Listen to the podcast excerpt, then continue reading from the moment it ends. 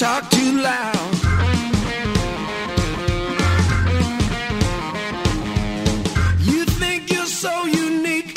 Pues se confirmaba y lo leíamos con tristeza, hay que decirlo, en la tarde de ayer, el comunicado oficial desde la organización y desde la productora Riz Producciones la cancelación del Festival Blues Cazorla previsto para los días 9, 10 y 11 de julio. Ese gran festival que durante 25 años eh, pues ha estado y lo seguirá haciendo pues llenando de blues las calles eh, y plazas de Cazorla. Y bueno, pues con mucha tristeza, pero mirando siempre ese horizonte que está por llegar y en el que desde luego volveremos a disfrutar de Blues Cazorla. Hablamos con eh, bueno, pues eh, este amigo, compañero y al frente de Riz Producciones, Carlos Espinosa. ¿Qué tal? Buenos días, Carlos.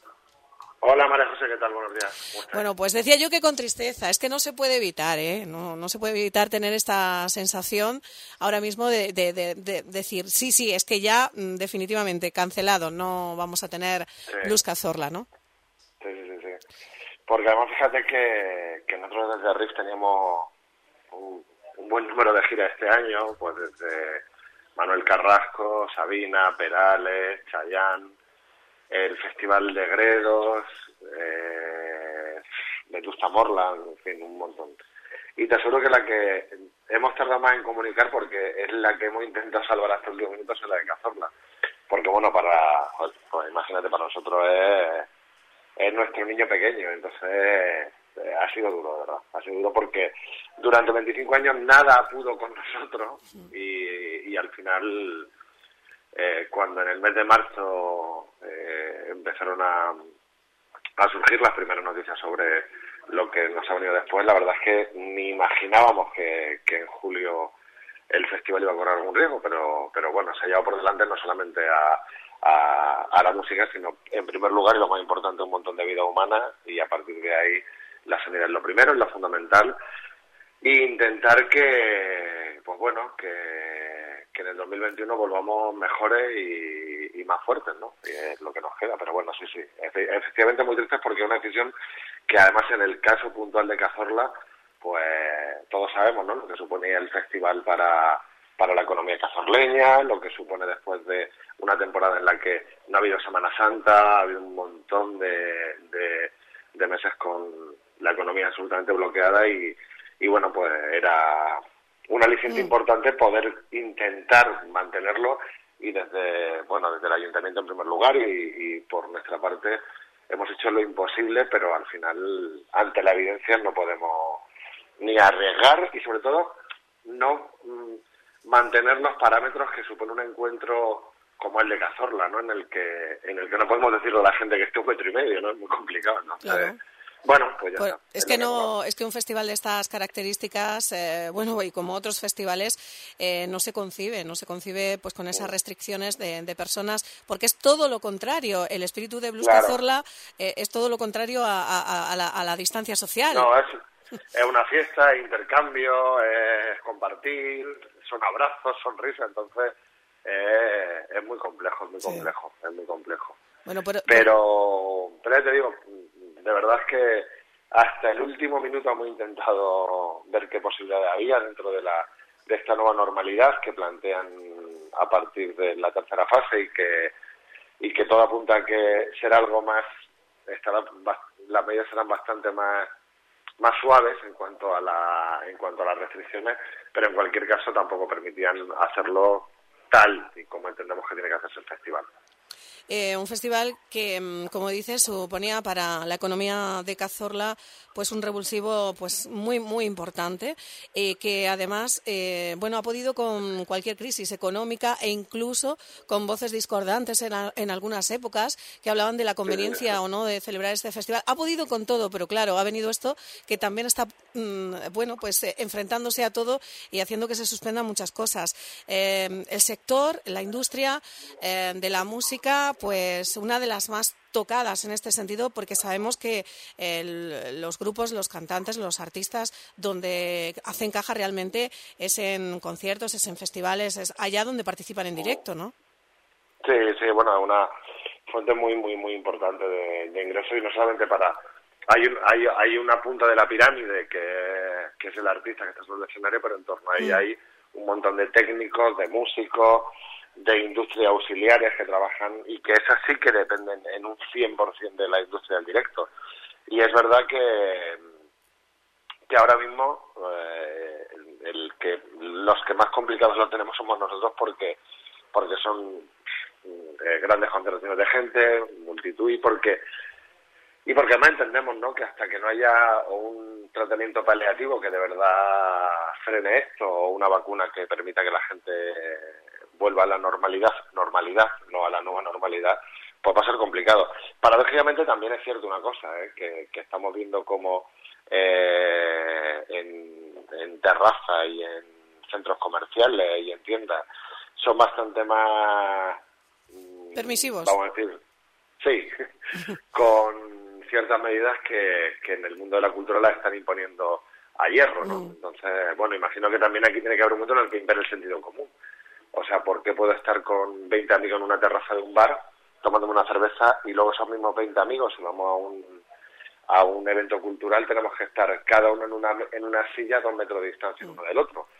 Es absolutamente absurdo, o sea, no tiene otra. está, está claro que aquí hay una, eh, en fin, eh, no, no, no, sé si exactamente correspondería hablar de doble vara de medir, pero claro, está todo muy condicionado por la economía, obviamente. Se quiere, por un lado, mm, eh, relanzar el, la economía y este sector tan importante que es el de la hostelería, los bares y demás, pero por otro lado, claro, tú ves esa paradoja, dices, bueno, ¿por qué aquí sí y aquí no? ¿no? Es un poco contradictorio. No, pero además yo entiendo, pero yo entiendo que, que tampoco es, yo ahora estoy contra los bares o, la industria cultural. No, no, no, no, no, para nada. Imagino, no, que te quiero decir que imagino que el del bar le ocurriría lo mismo si cuando fuese un centro comercial se encontrase con que hay 3.000 personas y él en su bar no puede juntar a cinco personas a la mesa, ¿no? Quiero decir que, que, que, yo no sé si la medida correcta es eh, mantengamos los dos metros de separación o realmente si eh, podemos juntarnos 10 en un bar y no hay ningún problema. Que imagino que todo será en base a un criterio,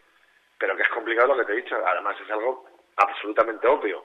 Si vamos 20 a tomarnos una cerveza 10 minutos antes de entrar a un concierto y nos tomamos los, los 20 o los 15 en este momento la cerveza juntos en una misma mesa, cuando volvemos, cuando cruzamos la puerta del auditorio del teatro, tenemos que estar dos metros separados cada uno.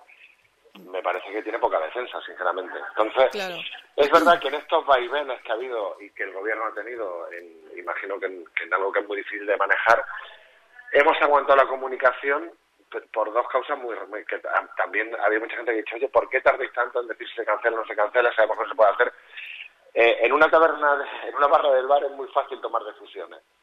Es muy complicado cuando aquí, primero, estamos viendo que las decisiones por parte del gobierno en cuanto a leyes iban modificándose de un día para otro, con lo cual podíamos mantener la ligera esperanza de que al final autorizaran, pues no sé, mil, mil quinientas personas, tal.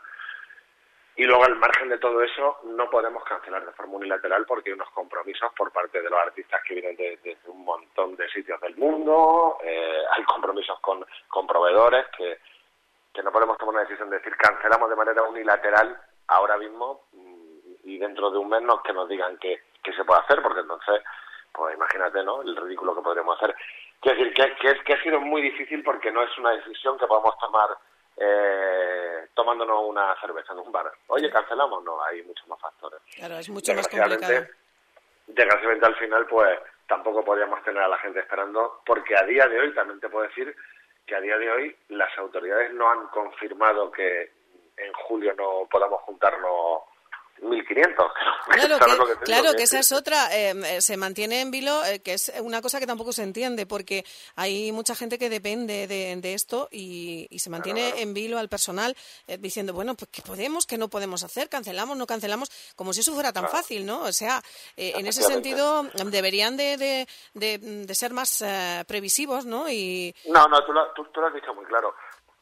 Ha habido sectores, y esto es así, que han tenido una capacidad de presión mucho más fuerte que, que el sector cultural y te hablo de pues desde desde el sector de las compañías aéreas donde tú puedes tirarte una hora y media en un avión sentado a la otra persona en un vuelo regular y normal y, y todo está bien, si tienes una mascarilla, y de repente pues aquí hay otras restricciones, ya está, es sencillamente eso, no, no, no tiene mayor interpretación que la que estamos viendo de forma evidente ante nuestras narices. claro, es que yo me imagino a la gente en un avión, o me la imagino en el metro, o en un autobús, eh, con esas posibilidades de contagio que parece ser que con la mascarilla se eliminarían en un porcentaje muy elevado. Bueno, pues en un concierto lo mismo, tu mascarilla te la levantas solamente pues si tienes que echarte un traguito de cerveza o lo que... Sí, pero ¿sabes qué es lo que ocurre? Que, que ese tipo de sectores desgraciadamente para la, para la opinión pública son sectores, digámoslo, esenciales. Hmm. Desgraciadamente, para la opinión pública en nuestro país la cultura no es un sector esencial. Pero bien que hemos recurrido a ella cuando estábamos en el confinamiento, ¿no? Efectivamente, pero sí que lo es en otros países como Portugal, como Francia, como Inglaterra, pero aquí no lo es. Y entonces para aquí Tú, tú has, has, dicho un detalle que era bastante obvio, que hace 10 años en Cazorla el Festival de Blues, hace 15 años, era bueno, sí, no, eh, había mucha gente que no se lo quería. Gastarse el dinero en esto para qué, para qué se quieren gastar el dinero. Y hubo políticos que hace muchos años, me recuerdo a José Luis Garriña, obviamente, apostaban por aquí y decían, no, no, sigamos apostando por esto porque al final estamos sembrando para recoger. Y aquí está el fruto después, ¿no? Entonces, Quiero decir, que, que, que, para la opinión pública, al final, para mucha gente, lo de un concierto es unos tipos pegando guitarrazos y la gente tomando whisky en una barra de un bar.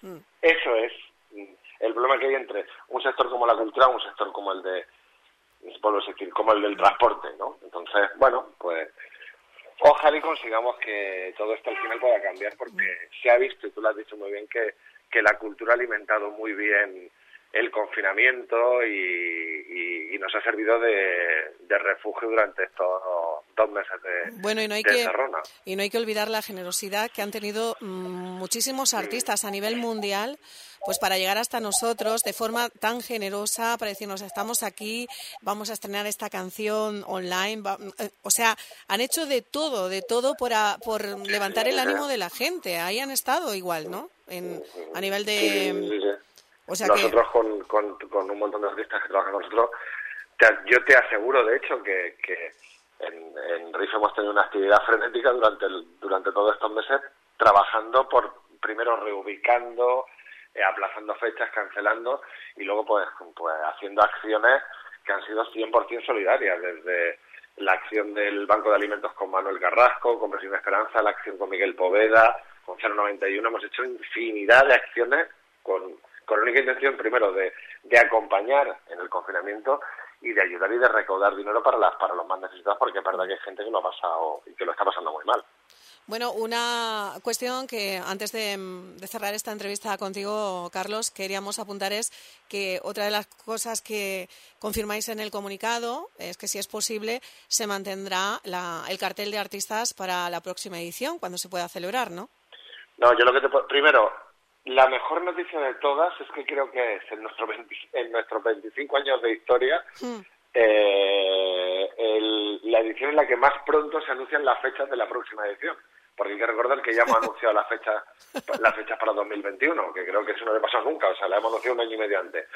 Y que vamos a intentar no ya mantener el cartel que tenemos, sino mejorarlo. Entonces, creemos que, que todos tenemos que hacer un esfuerzo para que la edición de 2021 sea una edición eh, incontestable y que esté todo el mundo allí, y lo estamos celebrando y, disfrutando y el Cazorla esté generando un montón de dinero para la gente de Cazorla, para los bares, para los hoteles, para las tiendas, el público se lo pasa bien y, y sigamos pues superando este pequeño bueno, y vamos a decirlo, Carlos, que bueno, de todo lo que movéis es de RIF, eh, de festivales, de artistas, de conciertos, de giras, eh, tal vez sea este festival el que, a, ver, económicamente, bueno, menos repercuta en vosotros, ¿no?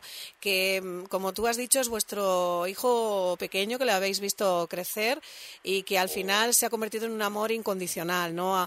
aparte de los eh, beneficios económicos que podáis obtener como empresa de esta de este evento musical. No, no, pero, sí, pero tú, es cierto, no es no es el negocio de Riff, el Festival de Cazorla, pero sí es el festival con el que todo arrancó y con el que para nosotros es, o sea, es intocable, punto, porque digo para nosotros, digo para mí, o sea, personalmente, ¿no? Que, que lo arrancamos hace Pues fíjate tú, si hubiera tenido un niño en lugar de un festival, imagínate, bueno, tengo dos, imagínate cómo tendría yo al niño. Ya, Ya le, te- tendrías trabajando ya.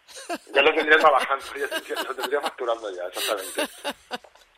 Por lo demás, que- por lo demás lo importante, en casa va todo bien, ¿no? Que eso sí, que Sí, es clave. sí, sí. Vale, Aquí va todo bien, ya sabes. Los barecillos ya están eh, abiertos, las terracitas qué ganas, y nada, qué pues ganas. a vivir y, Pues y a Claro, bueno, pues claro. A soñar con la con la próxima edición de, de Blues Cazorla, que es ahora mismo lo que nos queda y en lo que ponemos toda nuestra ilusión para volver a, a vivir esos sonidos. Pues nada, por lo menos, por lo menos tenemos ya fechas para la próxima edición, que fíjate que, que bien ha venido y, y la promesa de que vamos a trabajar para que para que sea un cartel maravilloso y, y en fin, pues ya está, pues todo pasa, que es lo importante. Te tomamos la palabra. Muchas gracias, María José. Carlos, muchísimas gracias y que, y que esto pronto se solucione porque los artistas eh, con los que nos hacen vivir tantos momentos bonitos, inolvidables, pronto puedan estar ahí donde se merecen en los escenarios dándolo todo. Bueno, bueno, y una cosa que, te- que, que- que aprovecho para decirte que la comunicaremos los próximos días, para darte para darte alguna primicia a ti, que te damos pocas, discúlpanos, te la- esta te la vamos a dar. Vale, vale. La- te- tenemos una tenemos una idea, nos vamos a trabajar. Sabemos que algo absolutamente que no tiene nada que ver, pero bueno, eh, ahora que nos hemos acostumbrado a las videollamadas, a los Zoom, a las conferencias, y todo esto, vamos a programar durante los tres días del festival, que deberían de haber sido el festival, en las redes sociales, en digital, en YouTube, en, en, en Facebook, en Instagram. Vamos a hacer una selección de que hay un documento y un archivo brutal de, de imágenes de conciertos de los últimos 25 años y vamos a programar durante los días del festival una edición online del Blues Cazorla, pues recogiendo vía streaming pues los mejores conciertos que durante todas estas ediciones, momentos como, pues no sé, desde Solomon Burke, eh, Coco Taylor, Johnny Winter, y vamos a hacer una, una, una maravillosa selección para que por lo menos eh, en el fresquito del mes de julio de Cazorla pueda, la gente pueda pueda ver un ratito de a Oye, pues- hacer eso por lo menos como guiño. Qué maravilla, pues una gran idea este guiño y además que seguramente va a tener una repercusión y una, dif- una difusión a lo grande como se merece. Pues por lo menos nosotros pondremos nuestro granito de arena para que se sepa y, y para Muy bien. difundirlo, pero seguro que aunque no lo hiciéramos va a tener una difusión mundial. Mm, Tan importantes Sí, han sí, sido todos esos artistas eh, y para Cazorla y lo que y lo que le han dado a Cazorla, eh, el buen nombre que le han dado a Cazorla. Carlos, muchísimas gracias. Nos A vemos, vosotros nos vemos siempre. en Cazorla y próximamente en el Pronto. Gracias, un abrazo. Venga, cuidaros mucho. Chao, hasta luego.